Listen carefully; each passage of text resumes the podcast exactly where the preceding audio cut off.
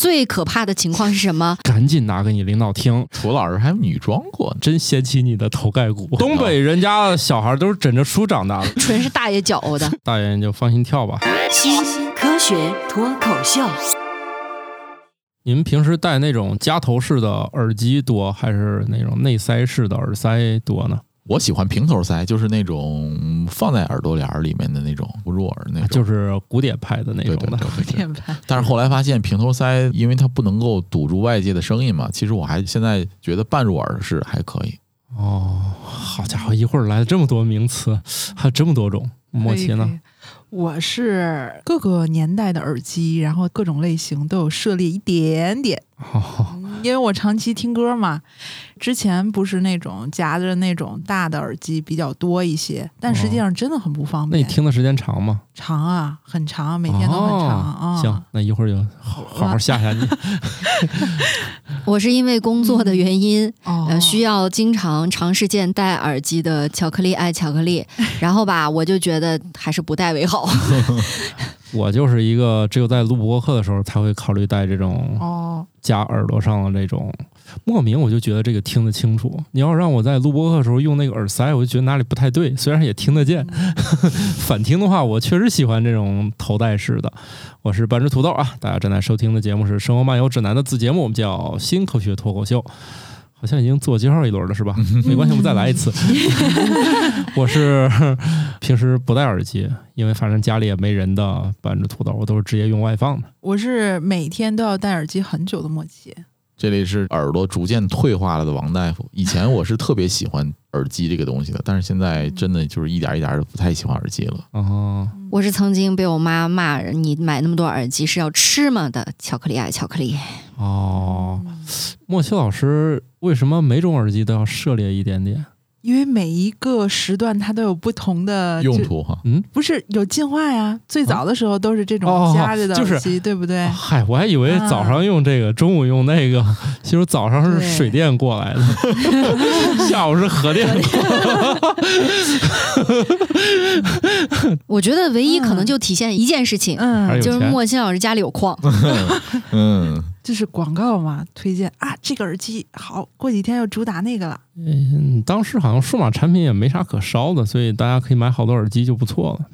毕竟手机不能天天换，那耳机可以多买点。，对，耳机这个东西啊，就当年学生时代消费不起的时候，我曾经在塘沽那个洋货市场地摊上蹲了仨小时，挑那么三四副耳机。啊，这还有的挑。对他那个都是按洋垃圾来的嘛，然后就一团平头塞啊，是不是或者半入耳？那会儿没有什么入耳式的，基本上都是平头塞。哦，对，对，然后我就蹲一下午，然后能挑出那么几副索尼的啊、松下的啊，或者是其他品牌的耳机，挺有成就感的。就听随身听的年代嘛，只卖五块十块一条。哎，现在不是还有个品牌只卖十几块，说大家这个阅尽千帆之后呢，月经千帆。我知道那个嗯，因为我也买了。呃那叫原道是吗？对对对对对对对，是的，是的。我没那个没有收他钱啊，就是你看那个价钱就知道，他应该给不了什么推广费用 但是自从那条塞子火了以后，啊，它它涨价价了，哦，涨了两块还是几块来着？哇，那个厉害了，涨了百分之好多呢。那款就是仿当年的森海塞尔的 M 八叉五百嘛，对、哦 m S 五百的 V 一，我自己有那一条那个耳塞。哦，哦，就是我属于那个可能传说中的木耳朵，我也听不出来。嗯。当然，太次的是可以听出来的，就是一听就感觉里面好像有个啥东西似的，就是那声是那种非常轻薄，从远处传来。我我有了两道大山的门。声音，就是有那种你买个啥东西，里面强行送一个耳机，嗯然后呢，有一天由于实在是找不到，着急用一个啥，就是死活找不着了，一看那个躺那儿，说拆开用一下吧。然后还不如直接扔了呢，就就那种东西。但是咱今天呢，要说说提醒大家，这个录播课呢，不要从早上录到晚上。这个 可能你录这么久呢，一个是人受不了，一个你的脸可能受不了。一名游戏主播剃头后发现，由于长时间佩戴头戴式耳机，他的头部出现了一个和耳机形状相同的凹陷，而他的粉丝经过尝试，发现连续佩戴十四个小时耳机，凹陷就会形成。职业伤害，对，因为我猜的啊，其实这个脸上这个肉多少它有点那个弹性是吧？它也不是说这个皮直接包到骨头上了，中间还是有一点儿。你现在你就算不浮肿，你摁你的腿摁一下之后呢，它还是有个坑。只不过那个浮肿呢，就看起来很吓人，一摁它半天弹不起来。嗯，完了，我又在制造一个场景。你现在照你腿上摁一下，然后它虽然弹起来，但是你仔细摸摸，那个坑确实还在。这个呀，戴眼镜的人其实是深有体会的。嗯你戴眼镜时间长了，你的太阳穴两边，比如说你这个眼镜比较窄，戴时间长了，你就算是把眼镜摘下来，你太阳穴这个位置都有两根槽 一样的。而且你知道最可怕的情况是什么？不仅仅是戴眼镜，你还在这种情况下要戴着耳机。一横一竖两条道是吧？还得戴口罩。哦，又是一个极限状态呢。哎呀，你说这个耳朵招谁惹谁了？哎，但是我觉得他的粉丝也真的是很有这个实验精神啊，对模仿还模仿出了这个学术结果，对，确实验证了十四个小时能够形成。确实是可以，但是也没有大碍啊。就是说能是能，只要发现出现之后呢，进行按摩呀、按压呀，或者洗个热水澡，基本上它就恢复正常。时间长了并没有霍霍你的头盖骨，哎 哎，这个头盖骨，我觉得时间长了会会影响的。就是说，就是说，这个人戴眼这个眼镜啊，很多年没有换，他的嗯眼镜框一直是窄的。我的一个同学就是这样，他摘下来眼镜之后，这个太阳穴两边两个槽，然后我说你这个眼镜是不是太小了？他说就习惯了，然后就从小就戴，就戴了是不是好多年胖了？也不是，就是戴了好多年了。从中学时候就开始戴，一直上大学，然后一直就戴那个眼镜。他也不嫌那个镜片磨损了，然后我就摸他太阳穴，我感觉他有都有两个槽了。我觉得这个让我想起了小的时候，我不知道你们家里面的长辈有没有这个行为，就是给孩子睡头，啊，哦哎呀扁扁头、圆头什么的。个我我们家必须是这样的，我们家是东北人，嗯，东北人不把那个后脑勺睡后包了平的对，瘦成平的这事儿是誓不罢休，哦，就必须是这样。就那个时候，包括什么枕头要用什么材料，啊，垫几本书。呃，什么里小孩儿面要放豆啊，小孩不让带枕头东北人家的小孩都是枕着书长大的，一方面吸收知识，一方面把后脑勺睡平平了，哦，那个根本逃脱不了。东北人为啥你觉得一眼都能认出来呢？这倒不是看正面，看后脑勺是吧？看后脑勺要睡成平的，他家至少有一个东北长辈，这个东北后裔一定是个平的。这个事儿没有三代根本消灭不了。但我们家也是属于反反复复拉扯了好久，就睡出了一个既不平也不太圆的。这是为什么呢？那 我哪知道啊？就是一些传统吧。然后哦，我我就觉得，如果是成年啊，相对来说你肯定你头骨就没有那么软了嘛。对，但是呢，在一定程度之上，还是能够水滴石穿的。那你在那种小孩的阶段，你塑造这个形象还有可能。你嗯长大之后，你像以前那周星驰电影里啊，这么大的脑门还没有长好，被一颗蛋砸坏了吗？那这比较罕见是吧？一般人都长大了，这玩意儿它就已经非常非常硬了，骨头其实挺硬的，尤其是头盖骨。头盖骨就很硬了。你看那你想想那个脑科的手术，比如说要开颅什么的，嗯，你看到那些工具啊，就是以前可能都是出现在工地上的 那种东西，木匠用是的，木匠啊，木匠用的。装修工啊 是啊，又是锯子又是榔头又是锤的，是吧？电钻，嗯，别说这个东北了，你现在就是发现这玩意儿吧，也不知道是咱的那个东北人去了日本还是咋。现在在日本人发现他们那种遗址上也有那种畸形头骨，应该也是那边那时候的人对于塑造头骨形象有一定的执念，这是非常新的新闻。你看在鹿儿岛吧，那个地方应该还有个鹿儿岛大学呢，这个地方发现了这些头盖骨这些遗迹。它都是头骨后部扁平，特别是枕骨和顶骨的后部，听起来他们就是我们东北人过去的。然后他们就一开始觉得为啥是这样的，就是后来觉得他们可能还真就是人为弄成这样的。看，真掀起你的头盖骨，这这个好像不是头盖骨吧？呃，后脑勺骨，反正基本上就认为，呵就是一种文化活动吧。压扁之后到底图啥呢？反正不知道，大概就是人群认同吧。你要不是扁的，咱就不是一家人吧？就不是扁的就不是东北人，哎，对对对 对，就这。个意思。所以今天早上我在看这条新闻的时候，我差点就喷饭了，手段和东北人如出一辙。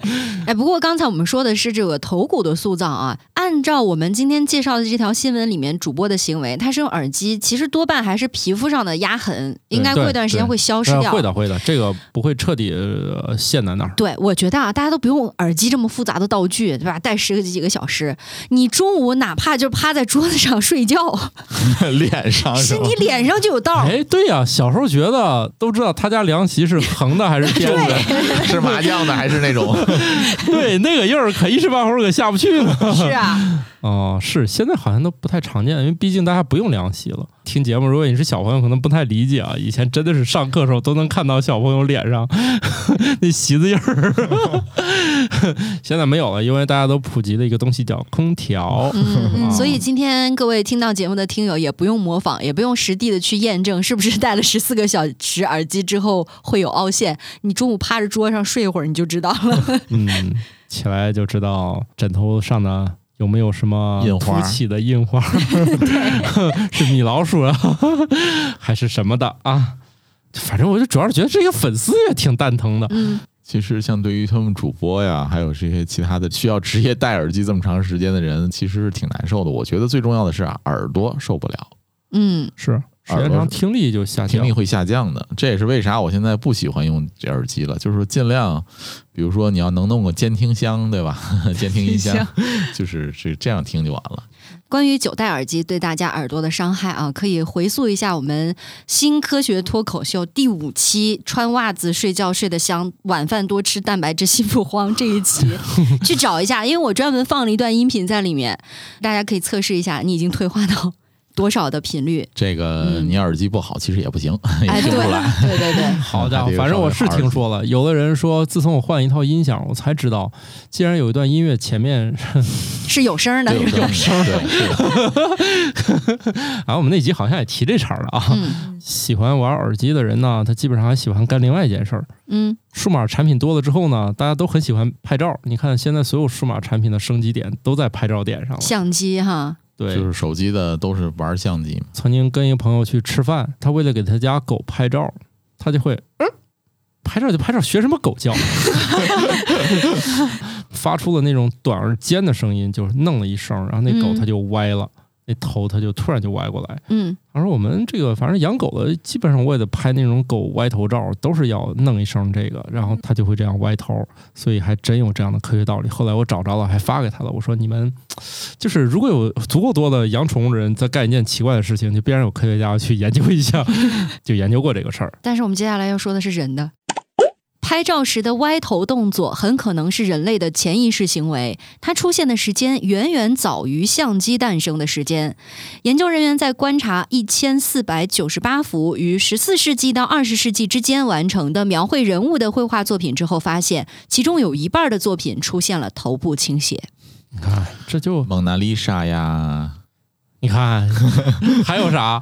呃，戴耳环的少女呀，戴？珍珠耳环的少女对，就仿佛人家问你知道第二高峰是谁吗？突然就愣住了。没把王大夫考住啊！呃，没考住，竟然还说出来一个，要我基基本上没第二个。因为其实我们之前的节目也有提到过，就是有的人说自己家狗狗会突然那个歪头杀，就是在卖萌嘛，很可爱。猫猫也会啊。暂时的结论啊，就是说这是狗在思考，对 就是越聪明的狗，它这种歪头行为会越多。比方说嗯边牧，对，它歪头的比例就特别高，有将近百分之五十。但是其他的狗呢就不太一定了。对，对，好像我没见过哈士奇歪头吧？它可能一直在歪不。是，你们非要举这个两头的例子，一个是智商的上限，一个智商的下限。当然，也有人就测试了不同的猫，也是这样的。有人拿了一个那种弹簧匕首，就是玩具的啊，往你身上一捅，它就缩回去了，它是不会对你造成任何伤害。就有那种猫刚一捅，那猫就吓一跳就跑了。然后还有一只猫，你捅它，那只猫就疑惑的看着你，就不好意思，你这个傻瓜，你在干什么？你是你是不是有啥大病？你在干什么？就那种，就是你明显看那个猫头上在冒问号。所以猫这个智商呢，嗯，差的也有点多。但是你说人歪头这个事儿，你要说拍照的时候是为了显得自己脸小，他拍照会认为自己会增加吸引力。其实是不是也是一种说，哎，我现在注意力已经集中在这个事儿上的一种表现？他就是会觉得你保持一种中轴线对称、脖子比较直的状态，就不太有意思。哦，他还是要一种不平衡的美感为是吗？为什么要凹造型？凹造型、哦大概就是这个意思。这个就是偏向一侧，使前额不在于肩膀垂直。嗯，但有一个问题啊，咱们拍照，就算加上之前摆造型的这个时间，它也不会超过几分钟，对吧？嗯，嗯，但是以前的绘画作品那可不一样啊，人得不是得嗯坐那儿的，人家的那个画家在面前画嘛，这一坐可能就好几个小时，是就这样歪着的话，嗯会不会就画完就落枕了？那个会，但是呢，你就这个姿势，它的目的是传达更友好，或者是威胁性更小。肯定有些画像是那种坐的笔直，眼神直勾勾看着你。这个我有点发言权，因为嗯之前我就做过那个，就是你叫什么？模特对，你还做过模特，不是是美院他们那个就是素描的那穿个穿衣服吗？肖像模特儿，别瞎说。哦哦，这意思啊。那 那个是另外的价钱我。我还想着，我还想着这能旁听吗？那得加钱是吗？他会让你做一个舒服的姿势，嗯然后时间非常长，可能三四个小时。但是中间即便你动一下或者是怎么样，其实也无所谓。他可能前一段时间已经把你大概的那个轮廓已经做好定位了，后面一个小时只是画你这个脸的这个眼睛啊或者是什么的细。节的部分，对对对哦这太麻烦了。我觉得你中间渴了怎么办？比如说啊，你说我想调整一下姿势什么，其实都还可以的，包括水啊什么的，放个水，上个厕所，呀。哎可以离开吗？这个去厕所过分了 微微喝点水还行啊。哦啊，对，喝多了脸浮肿是吗？好家伙，你啥时候还干过这事儿呢？大学啊哦，大学兼职给多少钱？比较多吧，比麦当劳打工要可观多了。当时的钱应该可以说出来了吧？麦当劳打工二十块钱一个小时的时候，那个是得几百，哦那就那确实那确实很可观啊。对对对那对对挺厉害了啊！是。哎呀，莫奇老师还干过这个啊？没挑战要给钱更多的那种？我给你介绍一个，不用了，不用了，不用了，那个那个挣不了那份钱 可以，因为好多都是大爷。啊！我知道，我知道，大爷大妈等我先成为大爷了，没事，你去一趟那个嗯海河、跳狮子林桥，嗯你就是大爷。对，是之前我在那个果壳上班的时候，他们就让我穿一套裙子，模拟我坐在那个地铁上，什么角度能走光。这不已经是挑战过这种，那什么角度会走光呢？嗯，我也忘了。嗯他们没有价值，你这个人。他们后来每年都会把这个文章在夏天的时候再拖出来再发一遍，他们还要艾特我一下，意思今年又用了一次。啊，大家有兴趣可以去搜索啊，就是涂老师还女装过呢，哎，哎忽然想看了对我。穿了女装，可能还拍到过那种真走光的照片，只不过这些就不能用了嘛。他们要测试到底什么情况下能拍出来才算完事儿。其实这个画家其实也会要求你有一些稍微侧一点的动作，因为有光影嘛。哦，嗯，要是能三四个小时不动，我觉得嗯。我们在创作题材上可以改一下，我们创作一幅叫《刷短视频的女孩 吧？这三四个小时嗖一下就过去了，根本都不用换姿势。戴珍珠耳环，那没事儿干，他在那儿坐是吧？但是刷短视频三四个小时一点都不难熬。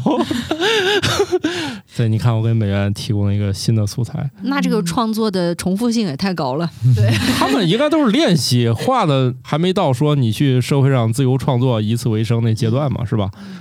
所以说那个时候就是靠人自己本身熬出来的动作进行一些美颜的效果。天然美颜。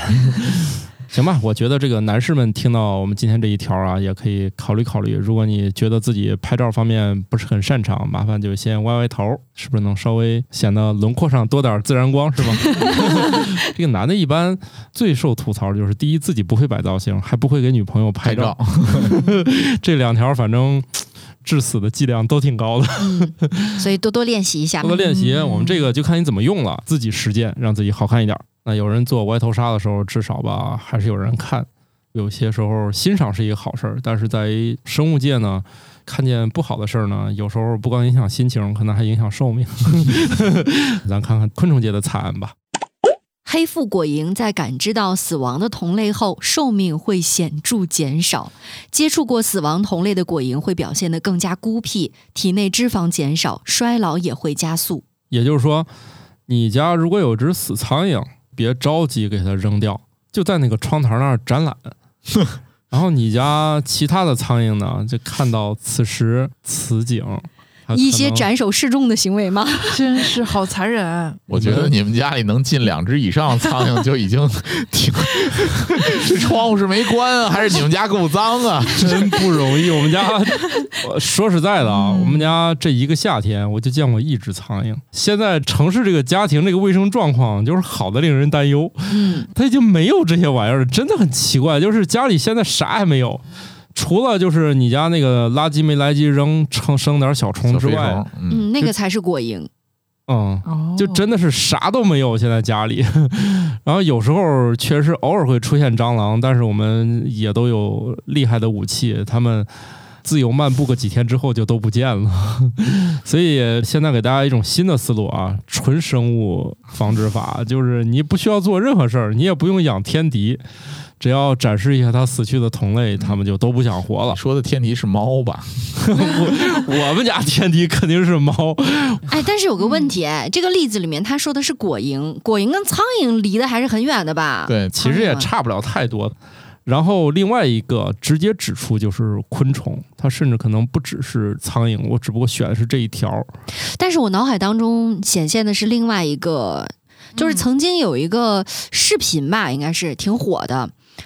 就是一只死掉的麻雀在马路中央，有另外一只麻雀在它的尸体旁边徘徊，就很多人很感动嘛，说你看他的同伴死了，嗯他好伤心、好难过，还为他哀悼。可是后来呢，研究动物的专家给出了一个让人大跌眼镜的回答，说，嗯，他在盘算着可能是要对这个尸体做出一些不可描述的事情，或者哦 是把这个尸体的脑子吃掉。哎太可呦天哪！怕了。啊，是有可能的，因为这个动物一般都不舍得放弃一些好的能量来源。对，多好的蛋白质啊！哎，我记得好像像这种群体型动物，比如说蚂蚁这种，它如果在它的巢穴里面发现死蚂蚁之后，它也要是把它呃尽快的搬到这个搬巢穴外面，有好多像蚂蚁是不爱吃的，但是你像蟑螂是吃同同类的类尸体的，有不同的动物有有不同的要求吧。嗯，包括防治蟑螂也是利用了这个特性，对吧？哎那个硼砂土豆儿，就是有外出的蟑螂吃到了硼砂土豆儿，带毒回去，嗯死在屋里，然后别人吃它都都完蛋了。这对，反正反正就这意思吧。不同的生物策略不一样，包括人以前不也是吗？人以前也要同类相食。你像这个都到非常非常后期之后才会慢慢分开。你看我们一些古籍上记载，当时看你不顺眼，就给你当众给你煮了吃了。嗯，啊。夏商夏商那时候应该这件事儿并不罕见，对，而包括最近因为《封神》很火嘛。嗯嗯，大家对于那个时期的历史故事还挺感兴趣的，但是就可能有的时候会忽略了它非常血腥的一面。血腥嘛，不都是小哥哥们身材、胸部，不是大家看的心潮澎湃的，嗯、那不是生活条件比较好的那个顶尖的那部分人吗？那是练的，可不是吃出来的。更多的当时的这个关于直接用活人祭祀的这种就很嗯对多嘛。对对对其实那个人类当然是有一段血腥的历史了。嗯你像这个软病毒，它不就是靠那个脑子传播吗？对像人之前还真的是互相吃脑子，所以有一些土著什么的，他们就对这个软病毒什么的百毒不侵。这玩意儿没事儿，我们就是有这个抗软病毒的基因。多数现代人在长期的进化当中呢，他失去了对软病毒的能力，因为人不再互相吃了，也不吃对方脑子了，所以你不再需要对抗这个病毒，时间长你就没有这个免疫能力了。但是所以很僵尸有这个免疫能力。僵尸肯定是有的，僵尸是一定要有这个免疫能力，它才能吃你脑子，它才能继续活下去。哎呀妈，是不是说起来这个周二的早上精神为之一振呢？脑壳为之一痛呢。对我祖宗是吃脑子过来的。那当然了，文明的进程点亮了，慢慢到三四千年前，应该是公元以后吧，我们其实已经非常罕见在人之间吃脑子了。吃鸡脑不好吗？吃鱼脑不好吗？哪个都补脑。烤脑花也很好吃。对，哎，为什么突然就变成了吃脑子呢？哎，咱不是说怎么来用生物法来灭灭苍蝇吗？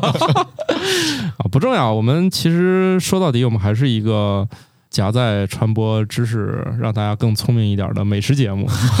大家不要介意啊，我们什么事儿都要说到吃上。好，现在我们就说一条跟吃没有关系的事儿吧。一项新的研究发现，受气候变化的影响，晴空湍流正在增加，这意味着人们坐飞机将可能遇到更多强烈颠簸。前一段这个国航不就是正飞着的时候很惨烈的样子，大家在网上都看到照片了吗？这个事儿现在越来越频繁了，这是一个统计的结果，不是大家感觉啊，就是现在确实觉得坐飞机比以前颠多了。当然，在这个事儿呢，空姐还表示出了极其的专业性，是吧？即将他们在飞向真正的太空之前，还护住了乘客，没让嗯乘客砸天花板上。受过训练的还是不一样啊。对，但是我觉得他们的服装和鞋子对于行动受限还是挺厉害的。是，嗯，你看要穿高跟鞋，高跟鞋，要穿那个包臀的裙子。我觉得面对这种比较极限的危险的情况的时候，风险本身就很高。这个事儿中，大家就问你们不是有那个地面的气象预报和你们天上的那个，就是你们机载机上也有机载气象雷达而，且大家都有经验，你正坐着飞机的，他就会给你广播我们即将遇到一段颠簸，嗯颠簸，然后啊卫生间停止使用，请大家。系好安全带，对收起小桌板。那倒不一定，因为他餐可能刚发过，意思是大家就是吃饭时候注意点啊，就咱现在嗯就免得这呼你一脸。对我们机组呢也暂时就是先就不提供服务了，大家等这颠过去再说。所以大家都想，哎，你们不是知道吗？为什么还会有这种现象？你们是是机组睡着了吗？全自动驾驶吗？就是直接冲进去了？不是的啊。晴空颠簸和那个就是大家看到前面有这个水汽运转是不一样的，它那个气象雷达不可能发现晴空颠簸的。大家都知道风怎么形成的，是由于温度不均匀导致的，然后它才会有气流。但如果这个气流它是干燥的，就是说你在前面这一块儿它没有什么水汽或者什么，它是很基本上全空气的情况下，它产生这个气流真的探测不到探测不到，它没有可以反射没有可以反射，没有可以形成这个气象雷达呃探测的条件，对可识别的条件，对对，截止目前为止，我们是没有形成技术能感知到的。唯一的方法是有第一架飞机冲进去向后面汇报。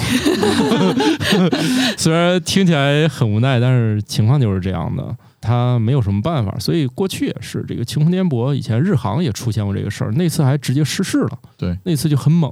国航这个运气肯定还是好的嘛，就是他没有遇到那么猛烈，大家最后还都是安全着陆了。嗯，所以晴空湍流还是曾经造成过空难的啊。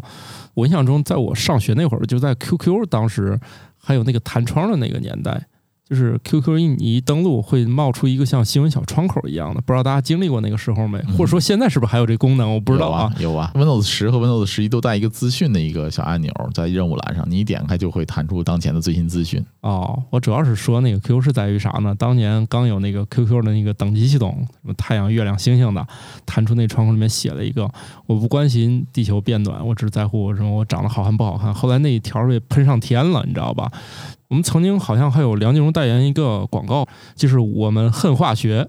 后来就越是说你要恨这玩意儿，你这生活咋过？后来当时就把这些广告都喷下线了。当然呢，我觉得也不能全赖艺人，就我们对这些事情的认知，它是怎么一步一步靠近到我们身上的路径是非常长的。然后我们去说，那气候变化跟我有关系吗？它就是这么多重的，它很有可能就体现在就是今年觉得好热呀，电费上涨了。对，但是它可能会给大家带来的非常多意外，就是我们之前也聊过，蛇也更爱咬人了，狗也更爱咬人了，人油价又涨了，对，而且我们也会发现，比如说我们赛场上那种肢体冲突变多了，棒球赛场上更喜欢无故的砸对方了。投球手投出那一刹那，他可能这一下的目的并不是为了得分，他是为是为了撒气，对，特别是在他前几轮的那个比赛当中，他的队友被人砸了之后呢，气温越高，就会让他产生更高的怒气值。就这一球得不得分不重要，我只想砸你，就这种的。气候变化给我们带来的这种。对于人的感知其实是非常的，可能你不知道这跟气候变化有关系，而这个航空里面让我们觉得，它一方面就是威胁到我们飞行安全了。现在的整个这个颠簸会比以前多多了。我也明显觉得，以前我觉得坐飞机很少有这种不停的跟你说，现在基本上两到三个小时的航程就过一会儿就会有。以前嗯我觉得我在年轻时候做，我觉得有一段两段就了不起了，现在就是经常广播我们即将颠簸了。可能有的朋友相对来说，那个坐飞机航程还比较短，一两个小时就到极限了。我是经常坐那种四个多小时飞机的人，确实这种感受会强烈一点，会明显一点。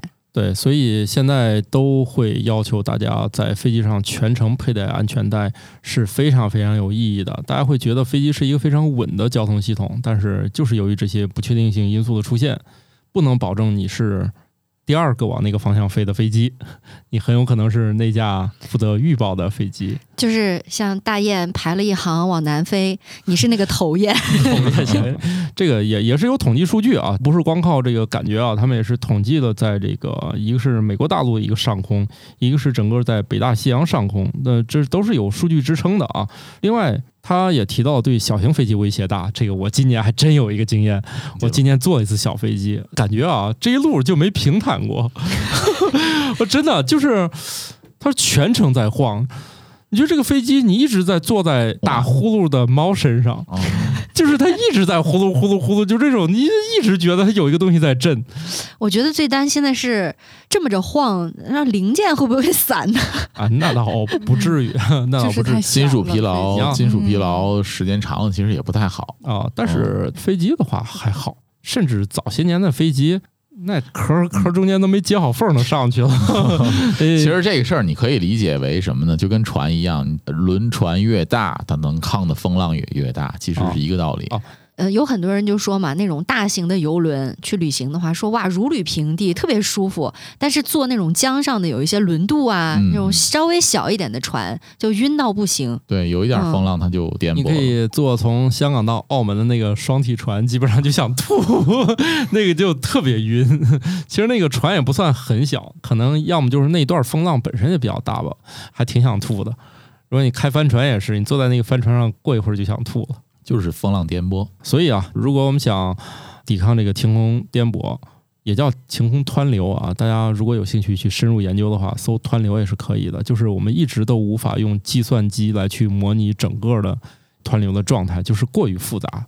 就像我们不能每一次完美的预测台风你到底是来还是不来，怕你来又怕你乱来，就就大概就这意思吧。所以我们应该在选择飞机的时候，也可以去看看，呃，尽可能去选，包括至少在七三七或者同级三二零以上的飞机去做，比较好一点。另外，其实我在云南做那个双，就是单通道，那每边只有两个座的那个，其实也不是很颠。就是那个八航工业的，我觉得还是也不知道是那天天气不太好还是咋了，反正就是有点颠。我还做过那种螺旋桨呢，螺旋桨除了震动有点大，其实劲儿特别猛，也挺稳的。好了，那我们就从飞机上还是下来吧。今天咱关注的事儿都有点飘在天上，是吗？嗯，毕竟下一条我们要聊的，可能很多人家里还没有。塑料餐具在洗碗机里不会完全干，这是因为塑料不像玻璃、金属和陶瓷材料那样吸收和保持热量，而且降温更快。这意味着在洗碗机结束运行时，它们表面的水分蒸发不掉。有洗碗机的朋友就会发现，你的这个塑料的这个餐具啊，经常是里面有好多那个水珠，这个就是这个原因。大家肯定有一个经验，就是你从冰箱里拿一个冷饮，你拿在手上并不是很凉，但你喝起来很凉。我说是塑料瓶的啊，大概也是这个原因，它就不像那个金属罐儿，你拿到手里和你喝到嘴里的大概是一个温度。塑料产品的比热容，它能改变它的温度的这个水平比较难。另外，有点类似于啥？你摸一个五摄氏度的铁和摸一个五摄氏度的木头，它俩明显那个温度上的感觉是不一样的，因为有一个能传导你的温度，有一个基本上不传导你的温度。对，如果你遇到这样的问题呢，它倒也不是什么洗碗机本身的故障。哎，我记得有些塑料是不能进洗碗机的，这个你得看。啊，是、嗯看那个标识啊，识不是不是每一个都可以。轻则呢，它只是没坏，但它不适合进。有些呢，我就试过，我们家是进行一种淘汰筛选，就是坏了，只要就扔掉如。果它进去变形了，那它就不适合待在我们家里。这个我比较暴力啊，如果你都不能在那里面洗，反正就没有必要留着了。对我也我也不要，除非就是有一些保鲜盒，它它做不了那个盖子是可以进去的，我也就忍了。但是你比如说你要去宜家买，很少能踩到坑，说这玩意儿不能进的。哎，有一个东西不能进，那沙拉碗，沙拉碗。沙拉沙拉碗可以进，就是沙拉碗能进洗碗机，但它不能盛开水。大家要看清楚啊，有很多容器可以进洗碗机，但它不能盛开水。没有，我塞洗碗机了，它就废了。废了。那可能是那个因为那我怎么得到这个结论的呢？那这个实验出你不觉得就是实验过了吗？那这个可能是制造的，那它可能是个质量问题，因为大家知道那个开水进去它容易炸裂，但是它洗碗机不是一下子升到那么高的，所以你会看到有很多那个玻璃制品上写可以进洗碗机，但它不可以那个盛开水，盛开水。嗯，至于你那个炸裂呢？它不是炸裂，就是变变形形了。啊，玻璃变形了。沙拉碗是塑料的那个，哦哦，透明的那个。哦那个那个那个。那个我我知道那个产品，我没买它的原因主要是写不能进洗碗。机，这个我看了。啊。它你说的是那个凉菜碗啊凉菜碗。那个是嗯。本身就不是那种耐高温玻璃，他说了不能超过四十度啊是，啊。但是就是很有意思是，它虽然不能耐高温，但它其实可以耐六十度的洗，好像是，就是它逐渐升上去其实行。嗯，你像老一辈儿人，他就比较节俭，他就有时候会用玻璃罐头瓶盛开水喝。啊，对，嗯先用啊钩针钩一个对他的外套，就是像我爸就是意思是说你们这弄太复杂，以前我们都是把罐头瓶里面开水里面煮一遍，这个嗯就能盛开水了。反正我也没反驳他，我说你你只是确定它能盛开水，因为不行呢，就是在你煮的过程中不就炸炸了 但是就是过去这个因果之间联系没想那么多嘛，总觉得是把它煮好的，其实是炸你就不用了不就行了嘛？其实那些玻璃都不适合啊，就是不能轻易的装开水，反而是那种薄薄的玻璃，大概率是可以的。一旦你看那个玻璃那个壁很厚的，基本上都是不行的。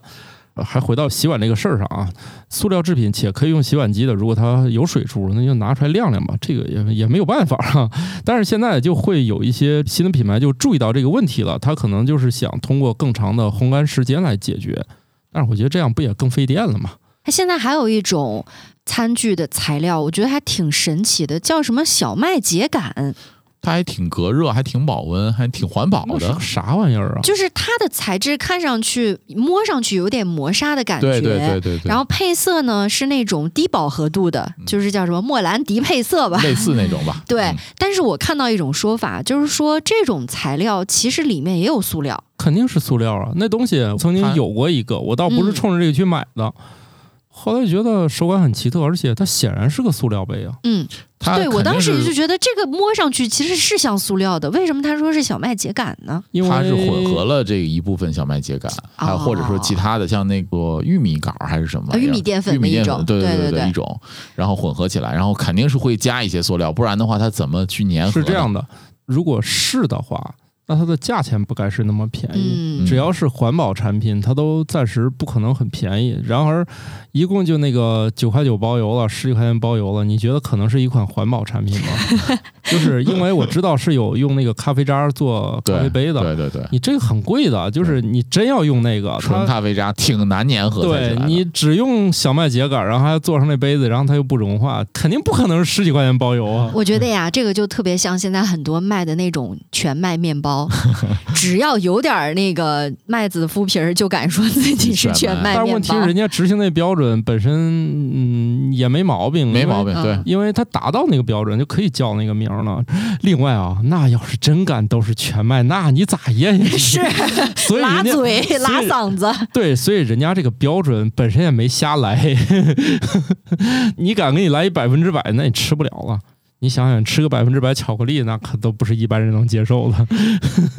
那你说百分之百的全麦面包是不是硬的跟砖头一样？倒也不至于，不至于啊不，至于，不至于。那你们一定是没有看过一些大咧巴文学，啥啥玩意？就是形容一个大咧巴到底跟法棍孰孰强，就是你的盾比较坚硬，还是我的这个矛比较这尖锐？大列巴我没吃过正宗的，但法棍其实还真好吃。看你怎么做了，咱就看对，咱是在哪种状态下进行比拼。你要是拿那个法棍的原始状态，就是放凉的时候打，确实是也没啥毛病，确实能当武器。我觉得那要在烤箱一复热，那可就是还挺好吃的啊。所以咱就不说哎板儿砖的，咱来点儿特别的吧，练练跳水。要不聊聊这个天津这边跳水大爷的事儿吧？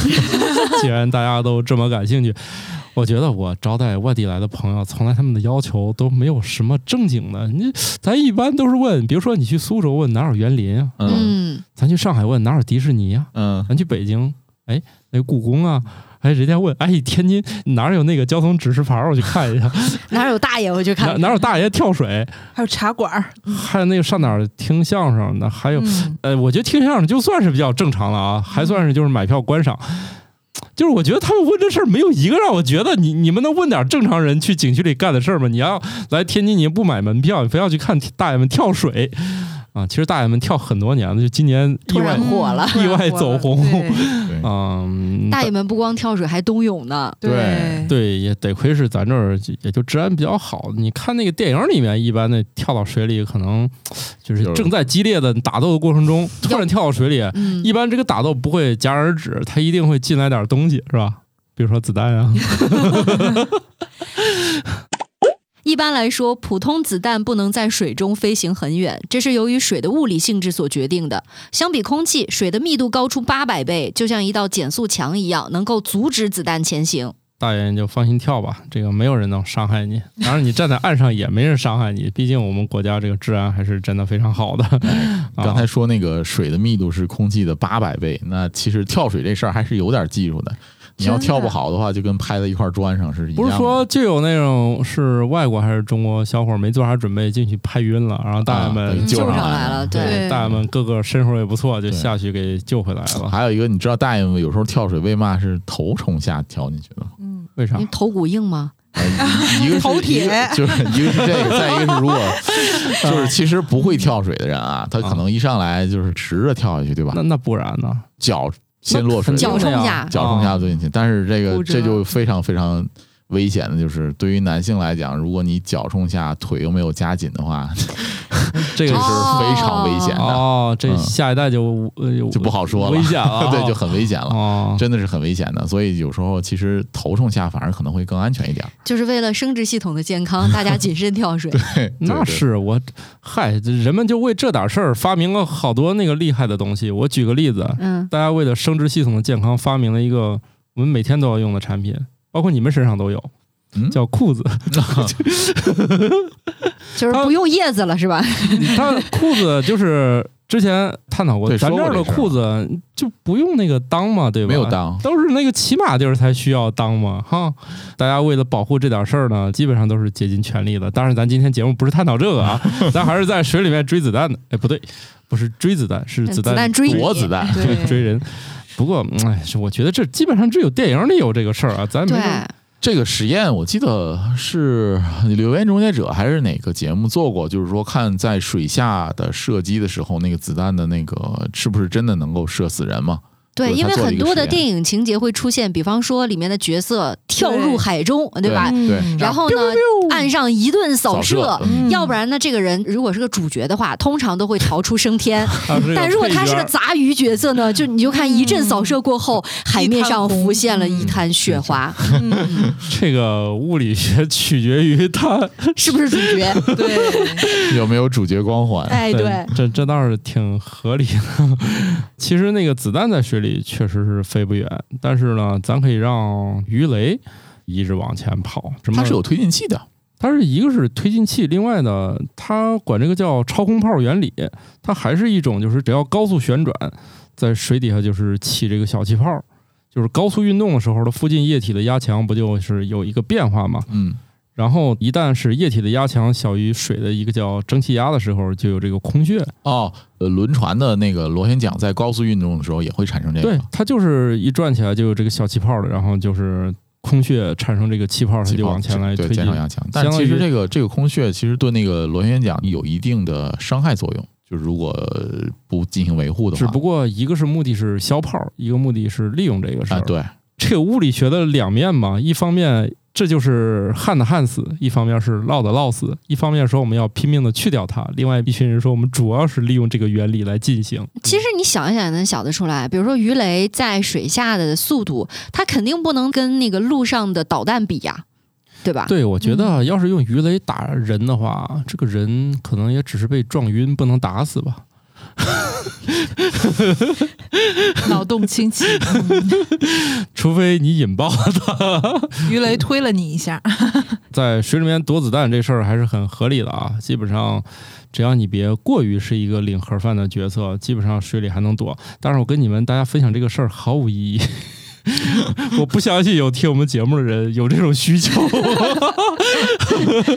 哦，有一种可能就是什么呢？呃，你去围观跳水大爷，或者你本身就是跳水大爷的一员，但与此同时呢，周围又飞了很多的海鸥，岸边有很多喂海鸥的群众。放心啊，他们扔下去的不管是法棍、列巴、馕还是烧饼，都不会砸着你。对他们的速度都不足以把你击穿。哎，但是说到跳水大爷，我有一个特别好奇的点，就是别的地方跳水都是悲壮的事儿，然后到了天津就不一样了。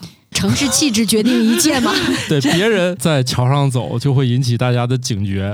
就我们在桥上走，大家都把什么手机啊、嗯啥都拿出来知都拿出来了，时刻准备拍下这个动人的一幕，是吧？这几天我就听说有一个很有趣的事儿，说要是钓鱼佬都把那个杆儿收起来了，一定是有大事儿。说有个人他当年高三的时候说，就是觉得压力比较大，在湖边站一站，然后我钓鱼的人就把杆收起来了。不钓鱼的就看着他，然后 他就觉得这钓鱼大爷很烦，他就去了湖对岸，然后结果钓鱼大爷就一直跟着他，到天黑，大爷说天都黑了，你回家吧。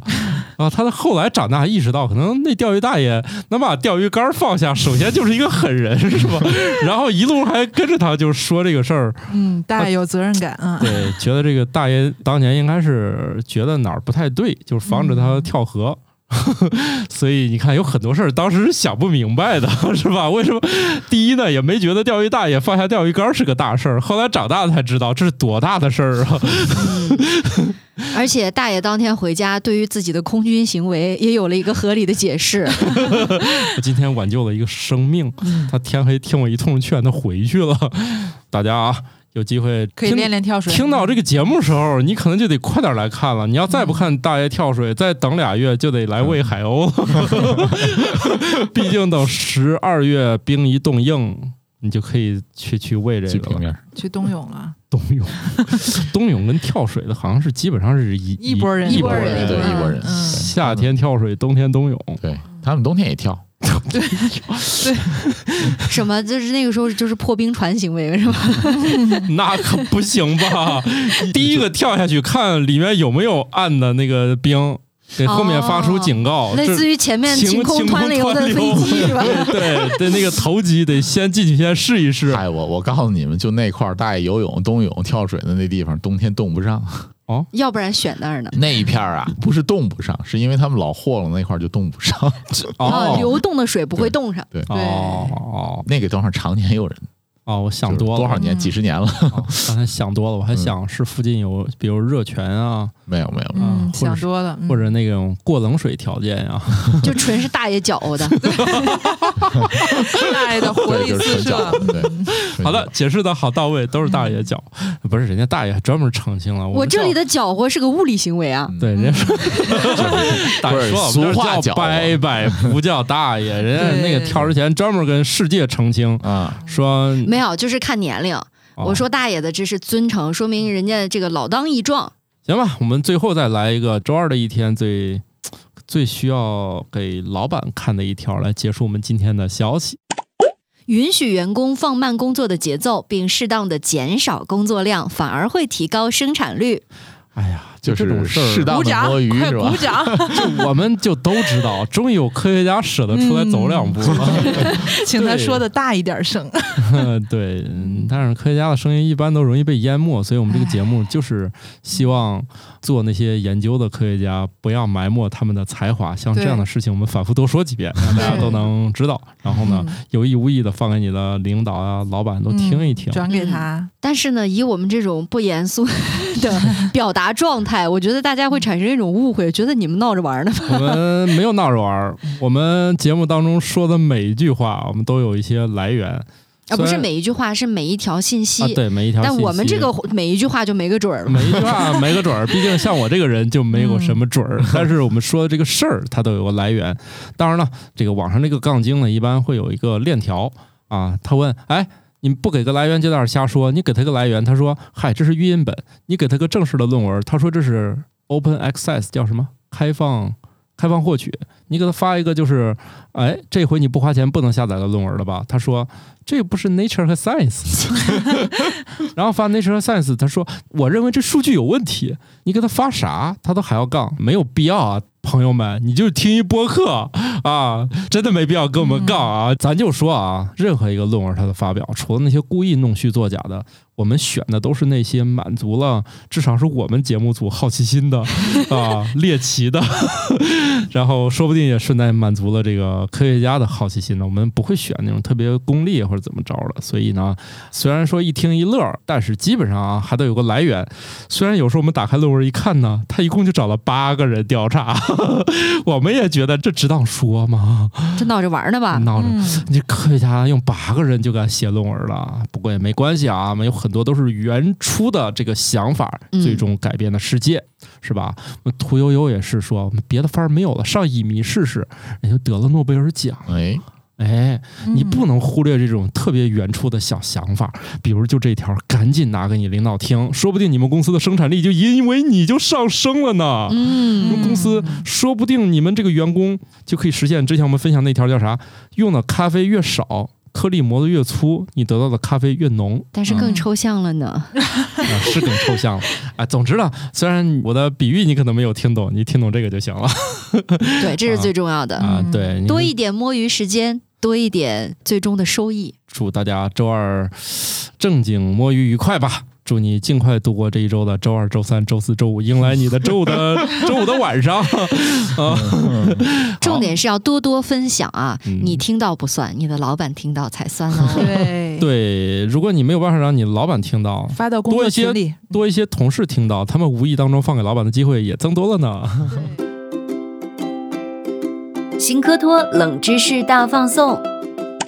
一块1.5亿年前的胃结石在英国海滩上被发现，也就是说，在侏罗纪时期，它就已经在某种动物的消化道里滚来滚去了。这也成为迄今为止已知的最古老的胃结石化石。无糖口香糖可以预防蛀牙并锻炼面部肌肉，但专家表示，每天咀嚼口香糖的时间不宜超过十五分钟。如果不小心吞咽了口香糖，不用担心它会粘住肠子，不过有可能会导致恶心、呕吐和腹泻。珠穆朗玛峰的积雪深度变化是一个关键的气候标志。研究人员使用一体化冰雪测候雷达，利用雷达剖面测量方法，计算出了珠穆朗玛峰顶部积雪厚度为九点五正负一点二米。随着年龄的增长，近视的程度就会越来越稳定。十六岁时，大约一半左右的儿童近视程度会稳定；到二十岁出头时，大约百分之十的近视患者的近视程度会继续增加；到二十四岁时，这个比例是百分之四。当一只昆虫死亡时，它会释放出被称为死亡气味或相关激素的化学物质，这些气味会引发其他群居昆虫的回避、逃离、搬运和埋葬尸体等行为。回声定位这个词第一次出现是在一九四四年。蝙蝠、海豚、逆脊鲸、渠鲸、部分鸟类等动物，甚至是经过练习的人类，都可以使用类似回声定位的方式导航。好我们这期节目就这么着吧。拜拜拜拜。新科学脱口秀由《生活漫游指南》制作播出，节目依然在进化，欢迎提出您的建议，请在微信添加好友，搜索小助手“生活漫游指南”的拼音全拼，加入听友群，用脱缰的快乐和天南海北的朋友们漫游吧。